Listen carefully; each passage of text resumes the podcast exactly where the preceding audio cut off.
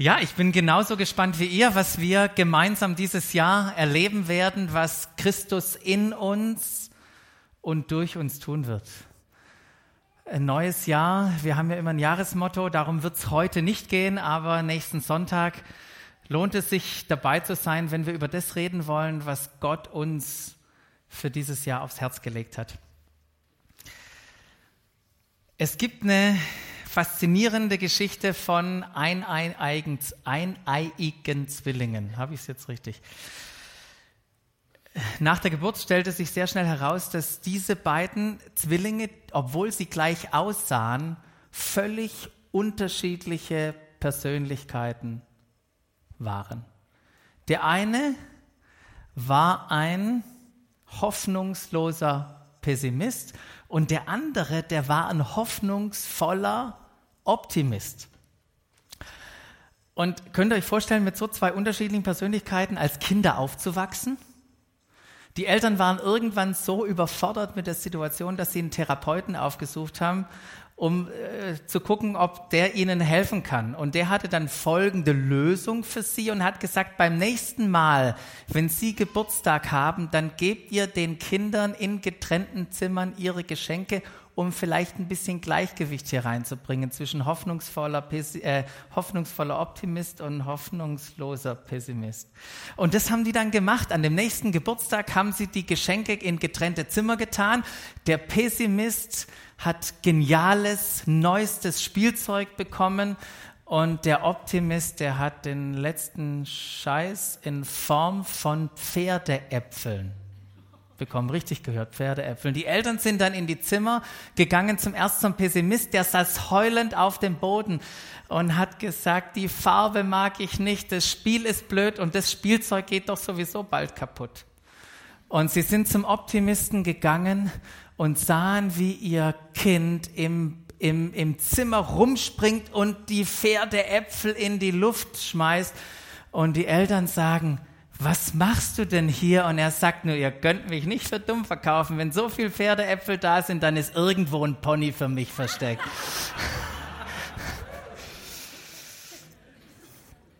Zwei Menschen, zwei unterschiedliche Perspektiven. Die Geschichte unterstreicht, wie wichtig die Perspektive ist, die wir haben. Mit welcher Perspektive bist du vor fünf Tagen in dieses neue Jahr gestartet? Und wir haben es ja schon ein bisschen gehört, was für Emotionen sind vielleicht bei dir ausgelöst worden, als es in das neue Jahr ging. Wenn du an 2020 denkst, dann die verbleibenden 361 Tage.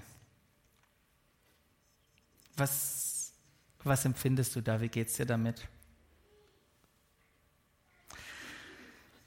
Wisst ihr, wir starten in ein neues Jahr und mittlerweile haben wir das gelernt, nur aufgrund der Tatsache, dass sich eine Jahreszahl ändert, die wir versuchen jetzt richtig zu schreiben, ändert sich noch nicht automatisch dein Leben. Nur weil sich eine Jahreszahl ändert, ändert sich nicht automatisch dein Leben, es sei denn, du gestaltest dieses Jahr ganz bewusst mit einem Neustart. Ganz bewusst mit Gott. Und können wir das machen? Ganz bewusst jetzt anhalten und mit Gott starten und einfach zusammen beten? Und Herr, wir danken dir für dieses neue Jahr. Danken dir für all das, was letztes Jahr passiert ist. Mein Jahr war ziemlich voll. Und ich danke dir, dass wir jetzt einfach anhalten dürfen, runterfahren dürfen, wie beim Computer, und neu starten dürfen. Und wenn wir neu starten, wie heute als Gemeinde mit unserem ersten Gottesdienst, dann möchten wir mit dir beginnen. Und wir wollen unser Herz aufmachen, damit du sprechen kannst. Danke, dass du Worte des Lebens für uns hast, Worte der Orientierung, Worte der Ermutigung, Worte der Hoffnung.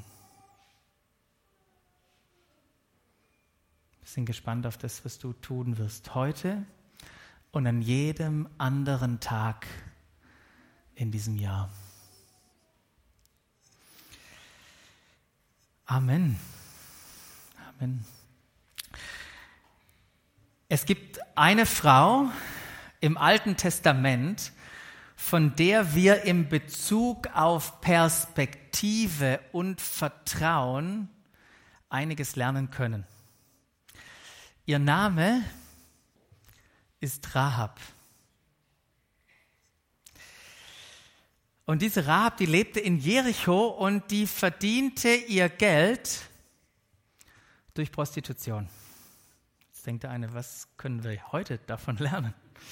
Aber wartet mal ab, wie die Geschichte geht, weil eines Tages klopft es bei ihr an der Türe und als sie die Türe aufmacht, stehen da zwei Männer. Und jetzt denkst du, vielleicht nicht ganz ungewöhnlich für eine Prostituierte, dass da irgendwann mal jemand an der Tür klopft. Es standen zwei Männer davor, zwei Männer, die sie nicht kannte, die sie gar nicht kennen konnte, weil sie das erste Mal vor ihrer Tür standen. Zwei Männer, die nicht aus der Stadt kamen, sondern geschickt worden waren als zwei Kundschafter von Josua. Josua war derjenige, der, nachdem Mose gestorben war, nach dem Auszug aus Ägypten, die Führung des Volkes Israels, der Israeliten, übernahm, um das Volk Gottes in das verheißene Land zu führen. Und so hat er seine nicht damals die 12, 40 Jahre zuvor, sondern jetzt zwei Kundschafter ausgeschickt, um nochmal das Land und vor allem die erste Stadt, die sie einnehmen wollten, Jericho, zu erkunden. Warum die zwei Kundschafter ausgerechnet bei dieser Prostituierten Rahab landeten? Keine Ahnung. Was die gesprochen haben, an der Türe, bis sie dann reinkamen und ihre ersten Minuten, was sie da gemacht haben. Wir wissen es nicht. Das Einzige, was wir wissen, ist, dass die Nachbarn Schwaben waren. Die waren nämlich hinter dem Vorhang versteckt und haben immer schön geguckt, wer da reinkam zur Prostituierten Rahab und haben dann angefangen, in der Nachbarschaft drüber zu sprechen.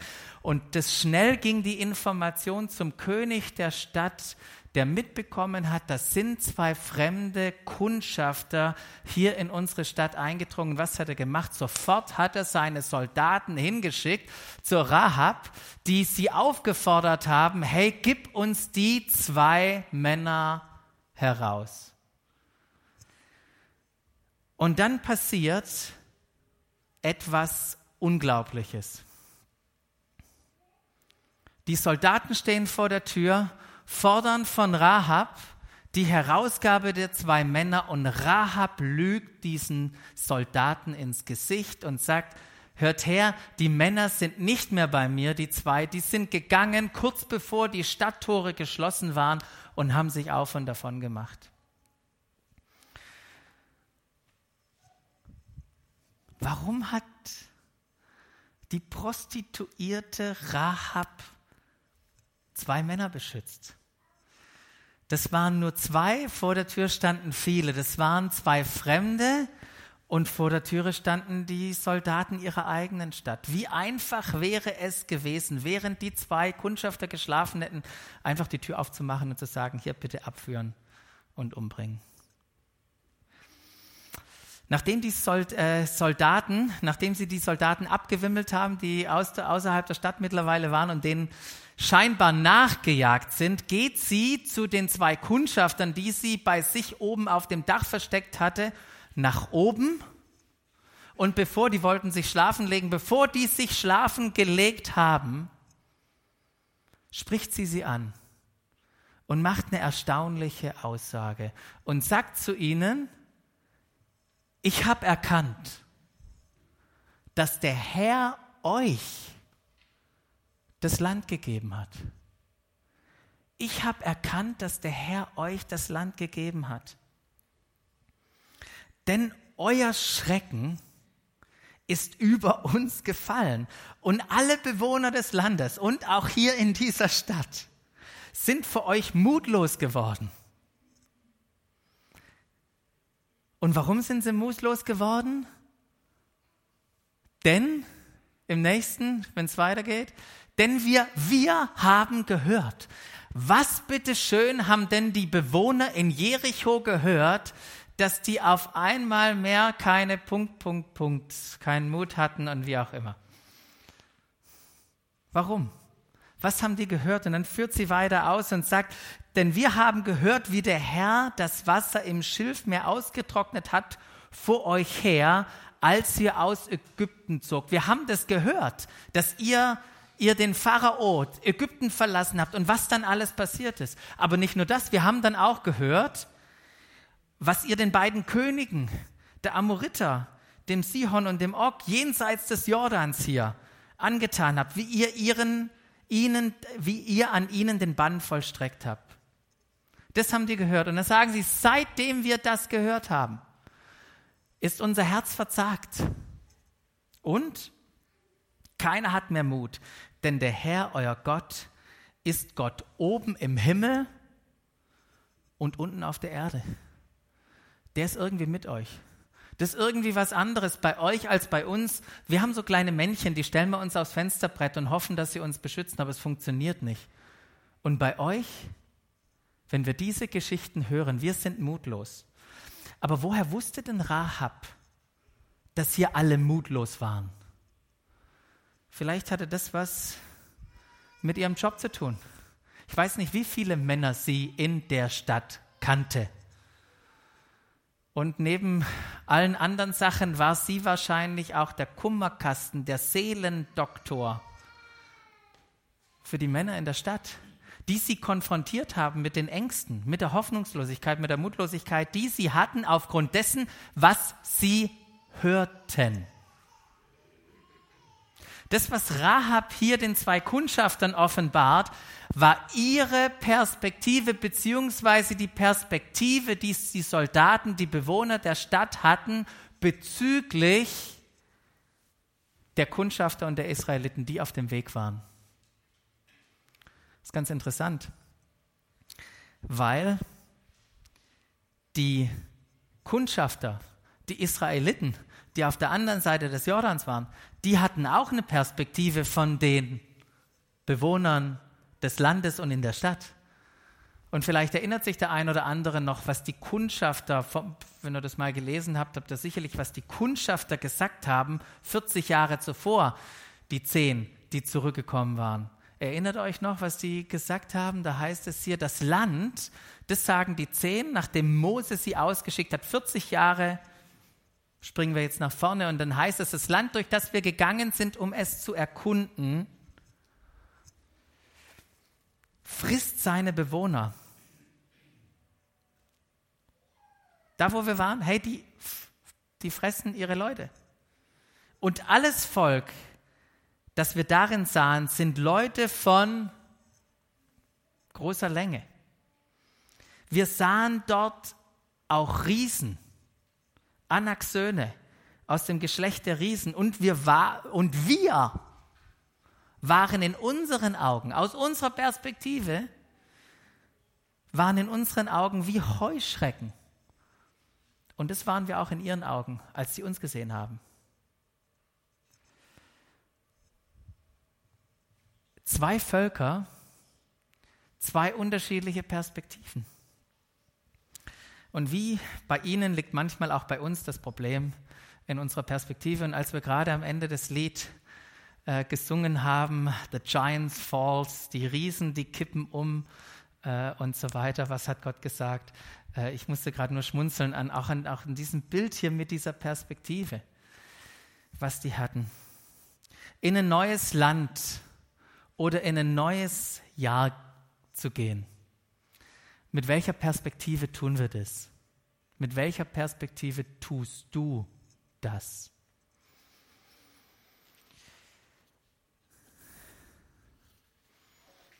Rahab hatte Gottes Perspektive.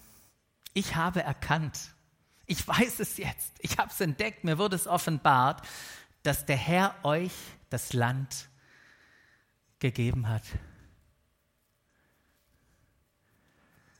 Irgendwie krass, oder? Ich meine, hättet ihr, wenn ihr einer der beiden Kundschafter gewesen wärt, so eine Prostituierte seht, die im Rotlichtmilieu arbeitet, gedacht, dass die plötzlich euch diese Wahrheit sagt, hey, ihr, ich weiß jetzt, Gott lebt. Er ist mit euch, er schenkt euch das Land. Und weil Rahab diese Überzeugung hatte, ist er auf die zwei Kundschafter sofort zugegangen und hat gesagt, ich möchte, dass ihr mir jetzt schwört ich habe euer Leben beschützt. Und ich möchte jetzt von euch, dass auch ihr mein Leben und das Leben von meinem Papa, von meiner Mama, von meinen ganzen Geschwistern und all den Angeheirateten, dass ihr das auch beschützt. Schwört ihr mir das? Und die zwei Kundschafter willigten ein. Gesagt, okay, bei unserem Leben, wir treten mit unserem Leben dafür ein, dass du und dein Haus gerettet sein wirst. Wisst ihr, Rahab, die wohnte am Rande der Gesellschaft, am Rande der Stadt, in der Stadtmauer, auf der Stadtmauer. Die Stadtmauern waren damals ziemlich dick, da konnte man drin wohnen und da wohnte sie am Rand. Und Rahab hatte in der Stadtmauer ein Fenster. Und dort durch das Fenster war es ihr möglich, die zwei Kundschafter an einem Seil herunterzulassen. Doch bevor sie aufbrachen, die beiden Kundschafter, gaben sie Rahab eine Anweisung, die sie unbedingt einhalten sollte. Sie verknüpften ihr Versprechen, für ihr Leben einzutreten für sie mit einer Bedingung und sagten, wenn wir ins Land kommen, so sollst du dieses rote Seil in das Fenster knüpfen, durch das du uns herniedergelassen hast. Und dann versammelst du bitte deine Leute daheim. Wenn sie rausgehen, ist ihr Problem. Wenn sie bei dir drin sind, alles gut, dann treten wir für ein.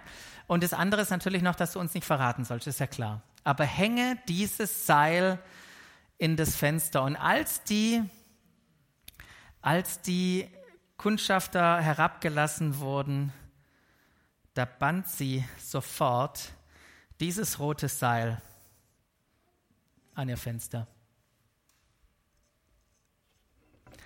Das Seil wurde ihre Hoffnung. Man könnte auch sagen, her hope was in that rope. Im Englischen immer so cool, gell? Aber das war ihre Hoffnung. Darin lag ihre Erwartung, ihr Vertrauen, ihre Hoffnung auf eine positive, auf eine positive Zukunft. Ihr Leben hing an diesen karmesinroten, so war das ein, dieses Rot war das karmesinroten Seil, damit ihr wisst, wie was rot ist. Na, jetzt sieht man es nicht, aber das ist das Rot. Sie vertraute hier drauf. Das war, darin lag ihr Vertrauen. Woher hat eine Prostituierte ein Seil und dann ausgerechnet auch noch so ein rotes? Ich habe keine Ahnung. Ich vermute mal nichts, dass, es, dass das rote Seil etwas mit dem Rotlichtmilieu zu tun hat. Aber um so ein Seil zu färben, musste man es in, ein, ein, ein, in, Farbe baden, damit es die, die Farbe annahm. Und das Seil erinnert, vielleicht denkt der ein oder andere, ich kenne das mit roten Dingen an Türen und Fenstern, weil 40 Jahre als die Israeliten ausgewandert sind aus Ägypten beim Passa, da hat Gott gesagt, hey, beschmiert eure Fenster oder eure Türpfosten mit rotem Blut, so dass der Engel vorübergehen kann. Dieses rote Seil war ihre Hoffnung. Und wurde ihre Hoffnung enttäuscht?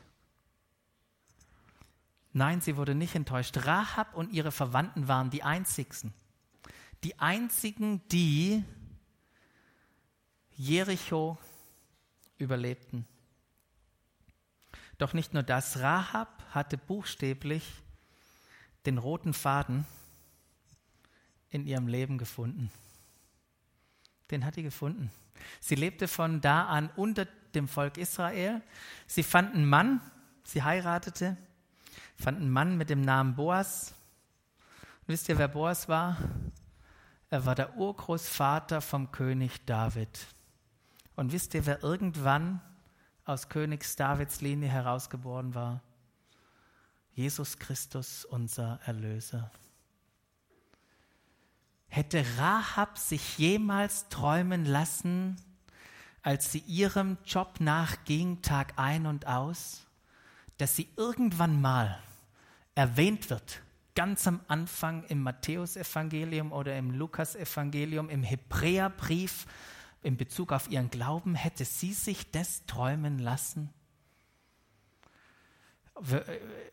Allein nur ihre Lebensgeschichte anzugucken, da steckt so viel drin, wie Gott einbricht in ein Leben von einem Menschen und Wiederherstellung und Orientierung und Gnade schenkt, ist es unglaublich. Aber zurück zu der Schnur.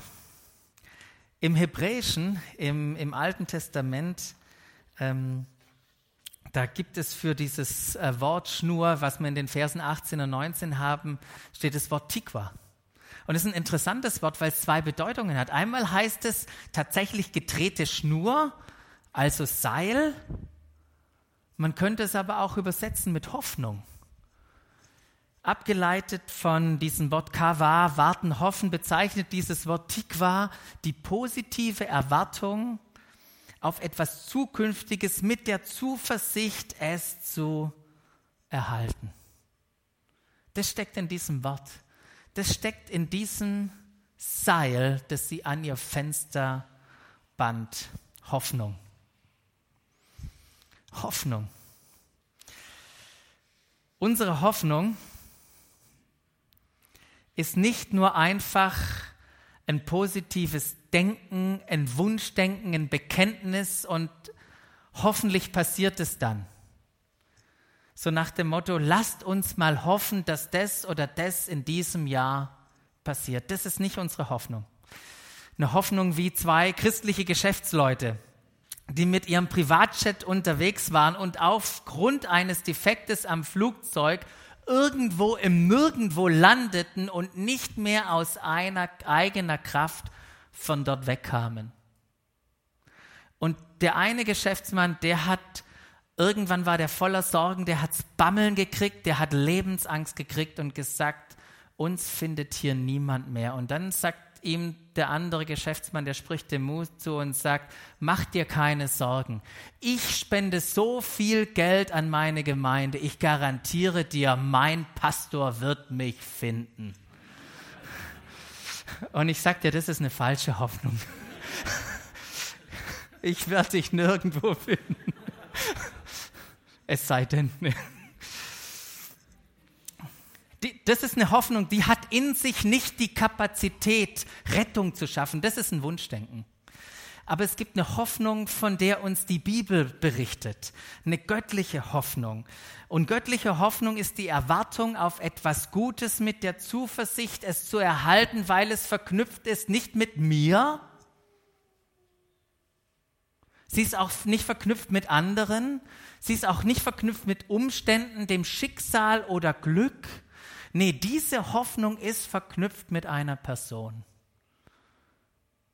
Und ihr Name ist Jesus Christus. Wisst ihr, Hoffnung gründet sich auf eine Person. Hoffnung ist eine Person. Wer ihn hat, wer Jesus hat, der hat Hoffnung.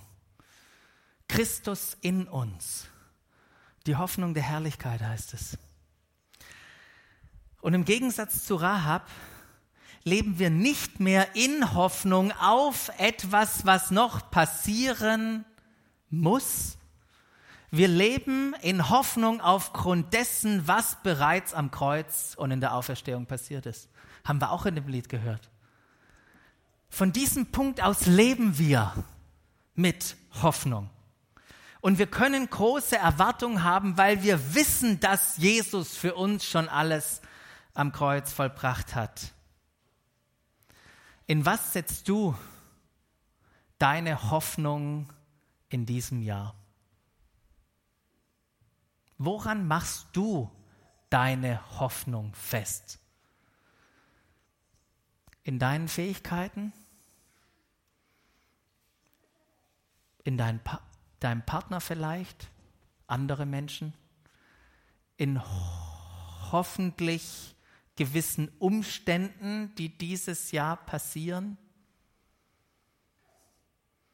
Oder verankern wir unser Leben, unsere Hoffnung in Jesus?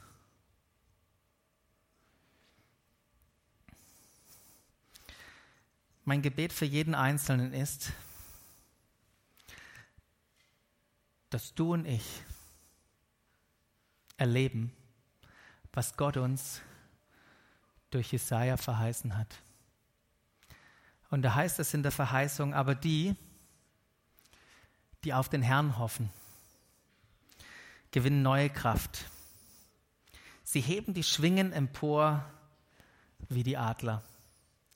Sie laufen und ermatten nicht. Sie gehen und ermüden nicht. Mein, mein, Gebet für dich und mich ist nicht, dass wir einfach nur hoffentlich irgendwie durch dieses Jahr kommen und am Ende noch leben. Mein Gebet für dich und mich ist, dass wir erleben, wie Gottes Kraft uns so beflügelt und befähigt, dass wir wirklich wie so Adler aufschwingen und erleben, wie seine Kraft in uns mächtig wirkt.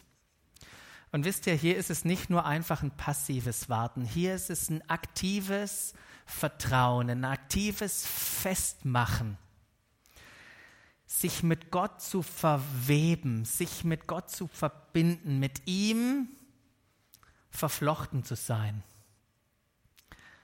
Weil genau diejenigen erleben, neue Kraft. Die erleben, wie Tragfähigkeit in ihrem Leben ist. Die ermüden nicht, die ermatten nicht, die zerreißen nicht. Mit Gott verwoben und verbunden zu sein. Ich habe die Woche habe ich einen kurzen Clip auf Englisch gelesen, da ging es um den Effekt von Bibellesen in Bezug auf sein eigenes Leben.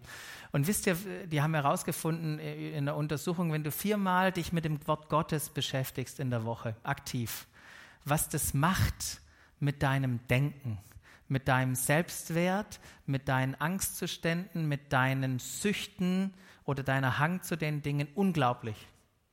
Menschen, die mit Jesus verwoben verbunden sind, die Zeiten haben des Gebets. Ich möchte euch einladen, einfach auch das Jahr ganz bewusst mit Jesus zu starten, eure Bibel rauszunehmen, euch Zeit zu nehmen, um zu beten, eine CD reinzulegen, was auch immer, um, um, um diese Verbundenheit mit ihm zu ganz proaktiv auch, auch zu leben. Weil wisst ihr, Herausforderungen kommen und dann ist ja die Frage, wenn es um Kraft geht, ist ja die, ist die Frage, weil Herausforderungen, die kommen auch dieses Jahr. Glaubst du das? Ich kann dir, das kann ich dir garantieren. Dass Herausforderungen auf dich warten. Da ist dir die Frage, wie tragfähig ist es? Und, und ich meine, das hat ja schon hoffnungslos begonnen hier. Aber wir müssen nicht hoffnungslos in dieses Jahr starten. Wir können hoffnungsvoll starten. Hoffnungsvoll starten Jetzt habe ich gerade gebetet, dass es auch funktioniert. Danke, Jesus, funktioniert. Hoffnungsvoll starten. Wisst ihr warum? Weil wir verbunden sind. Verbunden sind mit Jesus. Das ist das Vorrecht des neuen Bundes, dass Jesus in uns lebt, dass wir mit ihm verwoben sind und mit diesem Bewusstsein auch in dieses neue Jahr starten können. So wäre das ist ja eine neue Übersetzung von diesem Vers, die, die in allen Aspekten ihres Lebens verflochten und mit Christus zusammengebunden sind, wie Schnüre miteinander verdreht in einem Seil. Diese werden ihre schwindende Kraft, wo es schier zerreißt, eintauschen mit der Kraft des roten Seils oder mit der Kraft Christi hier drin. Sie werden mit Hoffnung leben. Ihr müsst diese Übersetzung nicht suchen, sie ist ganz neu. Das ist mein erstes Gebet. Mein zweites Gebet ist für uns als Gemeinde das, was Paulus in Römer 15, 13 geschrieben hat. Da heißt es, der Gott der Hoffnung, aber erfülle euch, äh, aber erfülle euch mit aller Freude und allem Frieden im Glauben, damit ihr überreich, überfließend, überströmend seid in der Hoffnung durch die Kraft des Heiligen Geistes überreich, überfließend sein in der Hoffnung. Wisst ihr, wenn wir an so ein Seil denken und in diesem Bild bleiben, dann sind wir nicht nur alleine mit Jesus irgendwie verflochten oder irgendwie wir Menschen sind miteinander verflochten. Nein, wir sind mit Jesus und miteinander verflochten. Und ich wünsche mir für mich und ich wünsche es auch für dich in diesem Jahr, dass du noch mehr oder weitere tragfähige Beziehungen auch erlebst, die diese Hoffnung verstärken. Das ist mein Gebet und dann habe ich noch ein drittes. Mein Gebet ist, dass wir Möglichkeiten nutzen, die uns, die auf uns zukommen, wo wir anderen Menschen Hoffnung weitergeben können weil so viele Menschen ohne Hoffnung leben. Und so wie uns Petrus auch herausfordert in, in dem Vers, ehrt vielmehr Christus, den Herrn, indem er ihm vom ganzen Herzen vertraut und seid jederzeit bereit, jedem Rede und Antwort zu stehen, der euch auffordert, Auskunft über die Hoffnung zu geben, die euch erfüllt. Wisst ihr, wenn wir mit Hoffnung leben, dann werden Menschen auf uns zukommen und sagen, hey, Du gehst doch gerade durch so eine schwierige Zeit im Job oder hier mit der Krankheit von dem oder dem oder durch einen Verlust. Warum ist so eine Freude in dir? Warum liegst du nicht am Boden und bist niedergeschlagen? Und dann können wir von unserer Hoffnung berichten. Rahab. Rahab hatte Hoffnung für sich. Sie hatte Hoffnung für ihre Family, und sie hatte Hoffnung für andere Menschen. Und ich möchte euch herausfordern, lasst es uns ihr gleich tun und lasst uns ganz bewusst einen Neustart haben in diesem Jahr mit Hoffnung. Unser Leben an ihm festmachen. Ein Leben mit und in Christus ist ein Leben in und mit Hoffnung. Ich möchte euch drei Fragen mitgeben. Erstens, woran hängst du deine Hoffnung in diesem Jahr? Und geh da bitte nicht so schnell drüber.